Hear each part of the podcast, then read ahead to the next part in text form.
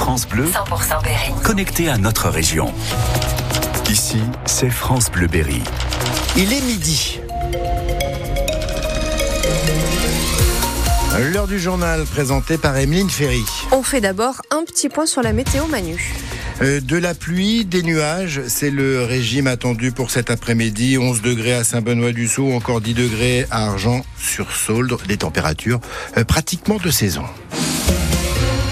Le Berry rend hommage à Misak euh, Manouchian. Le résistant d'origine arménienne va entrer au Panthéon ce soir, 80 ans, jour pour jour après avoir été fusillé par les Allemands. Il va être euh, honoré avec son épouse Mélinée ainsi que leurs 23 compagnons résistants dont le nom sera inscrit dans le monument. Le Parti communiste de l'Indre va leur rendre hommage aussi à 17h30 rue Jean-Jacques Rousseau à Châteauroux. Émotion également au musée de la résistance et de la déportation du Cher Xavier Truffaut, responsable du musée, tient à saluer sa mémoire. Misak Manouchian a vraiment représenté une figure importante, c'est-à-dire celle euh, de ces étrangers qui se sont engagés dans la résistance. Ça illustre vraiment cette fameuse armée des ombres, hein, euh, qui pendant longtemps ont été anonymes, qui se sont battus au nom de leurs valeurs, mais euh, qui effectivement n'ont pas eu une reconnaissance après-guerre à la mesure de leur sacrifice. Son combat pour la liberté et pour la justice, il sera salué aussi par l'association Ayastan en Berry. Gérald Prévost est l'un des cofondateurs. C'est vraiment euh, l'hommage mérité, comme euh, le disait Aragon, ces étrangers, nos frères pourtant, ces étrangers qui, qui, ont choisi la France, qui sont battus pour la France, qui sont morts pour elle.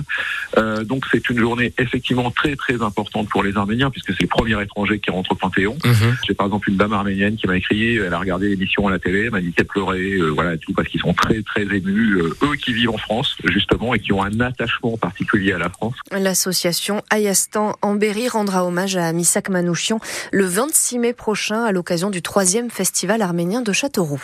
Des annonces pour calmer la grogne. Pour éviter des tensions lors de l'ouverture du salon de l'agriculture samedi, le Premier ministre a fait de nouvelles annonces ce matin. Gabriel Attal détaille les principales orientations du nouveau projet de loi agricole. Que faut-il retenir, Pierre Emparent Gabriel Attal veut placer l'agriculture au rang des intérêts fondamentaux de la nation. Il veut que l'on mange français avec une conférence des solutions sur la restauration collective d'ici avril et une nouvelle loi Egalim d'ici l'été. Pour mieux tenir compte des coûts de production des agriculteurs, il veut les associer aux négociations commerciales entre industriels et grandes surfaces où se décident les prix de vente. L'agriculture est un secteur en tension, dit Gabriel Attal. Il va donc faciliter la venue de saisonniers étrangers. Sur les pesticides, on n'utilisera plus le NODU, cet indicateur de mesure français, mais celui de l'Europe, tout en maintenant l'objectif de réduire de moitié les pesticides d'ici 2030. Le nouveau plan Ecofito sera prêt pour le Salon de l'agriculture. Enfin,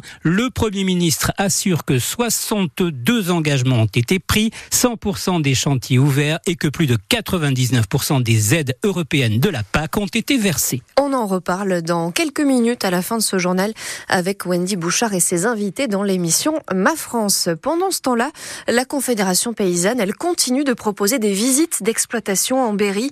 Dans le cadre du salon à la ferme, vous pouvez découvrir cet après-midi la ferme manifestante dans le village du Magny, près de la Châtre.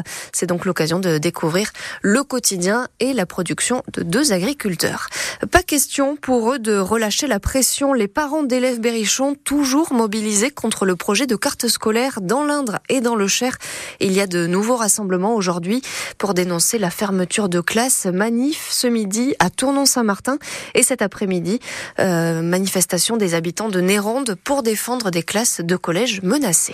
Le mois de février n'est pas encore terminé et on sait déjà qu'il a été anormalement doux. On a dépassé les 22 degrés par endroit la semaine dernière et même si les températures sont redescendues depuis, il flotte quand même un heure de printemps. Les arboriculteurs berrichons sont inquiets, Gaël Fontenay. Les arbres débourrent avec plus d'un mois d'avance. La sève circule, les bourgeons se forment. À Saint-Martin-d'Aussigny, dans le Cher, Pascal Clavier s'inquiète pour ses vergers de pommiers. Notre travail actuel, c'est de faire de l'architecture végétale, c'est-à-dire qu'en fait, on va enlever des branches pour faire plus de lumière, assurer donc une récolte avec des fruits bien exposés pour avoir le, la meilleure qualité possible. Là, on s'aperçoit que les bourgeons commencent à grossir.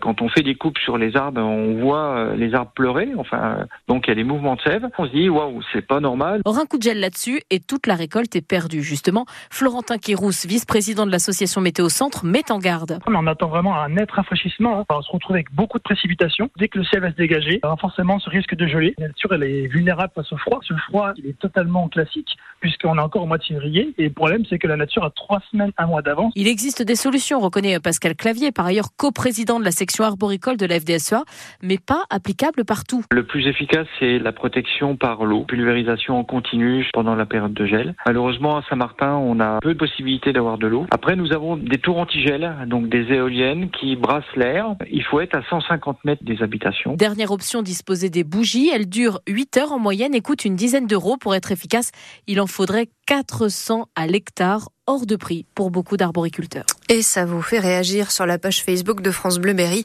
Marie, par exemple, nous dit qu'il reste encore moins, il reste encore un mois avant le printemps et que nous risquons encore le gel. Les départs en vacances devraient être assez sereins pour celles et ceux qui ont prévu de prendre le train. La grève des aiguilleurs n'aura pas beaucoup d'impact sur la circulation des trains ce week-end. On connaîtra les prévisions exactes de la SNCF demain après-midi, mais déjà la SNCF annonce que le trafic des intercités des TGV et des Ouigo devrait être quasi normal. L'euphorie de la préparation des Jeux Olympiques ne doit pas faire oublier la vigilance. L'association Famille Rurale de l'Indre alerte. Elle est mandatée par la DGCCRF, la Direction Générale de la Concurrence, la Consommation et la Répression des Fraudes, pour faire de la prévention, pour éviter les arnaques. Elle rappelle qu'il n'y a qu'un seul site officiel pour acheter vos billets si vous voulez assister à des épreuves. Ce site, je vous le donne, c'est ticket au pluriel.paris2024.org. Attention donc aux faux sites. Attention également aux annonces de logements qui peuvent parfois être réservés plusieurs fois ou, ou concerner des logements non conformes. L'association Famille Rurale donne quelques bons conseils.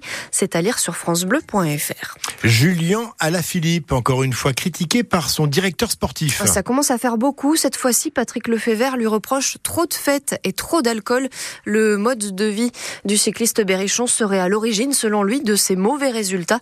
On espère que le Saint-Amandois le fera mentir. Julien Alaphilippe participe à une course en Belgique ce week-end. Sur francebleu.fr, allez découvrir le portrait d'Antoine Sibierski. C'est le nouvel entraîneur adjoint de la Berrichon Foot. Il a quitté Manchester puisque les dirigeants de la Berry l'ont appelé pour venir motiver les joueurs avec cet objectif, le maintien en national. Il le dit lui-même, c'est une mission commando.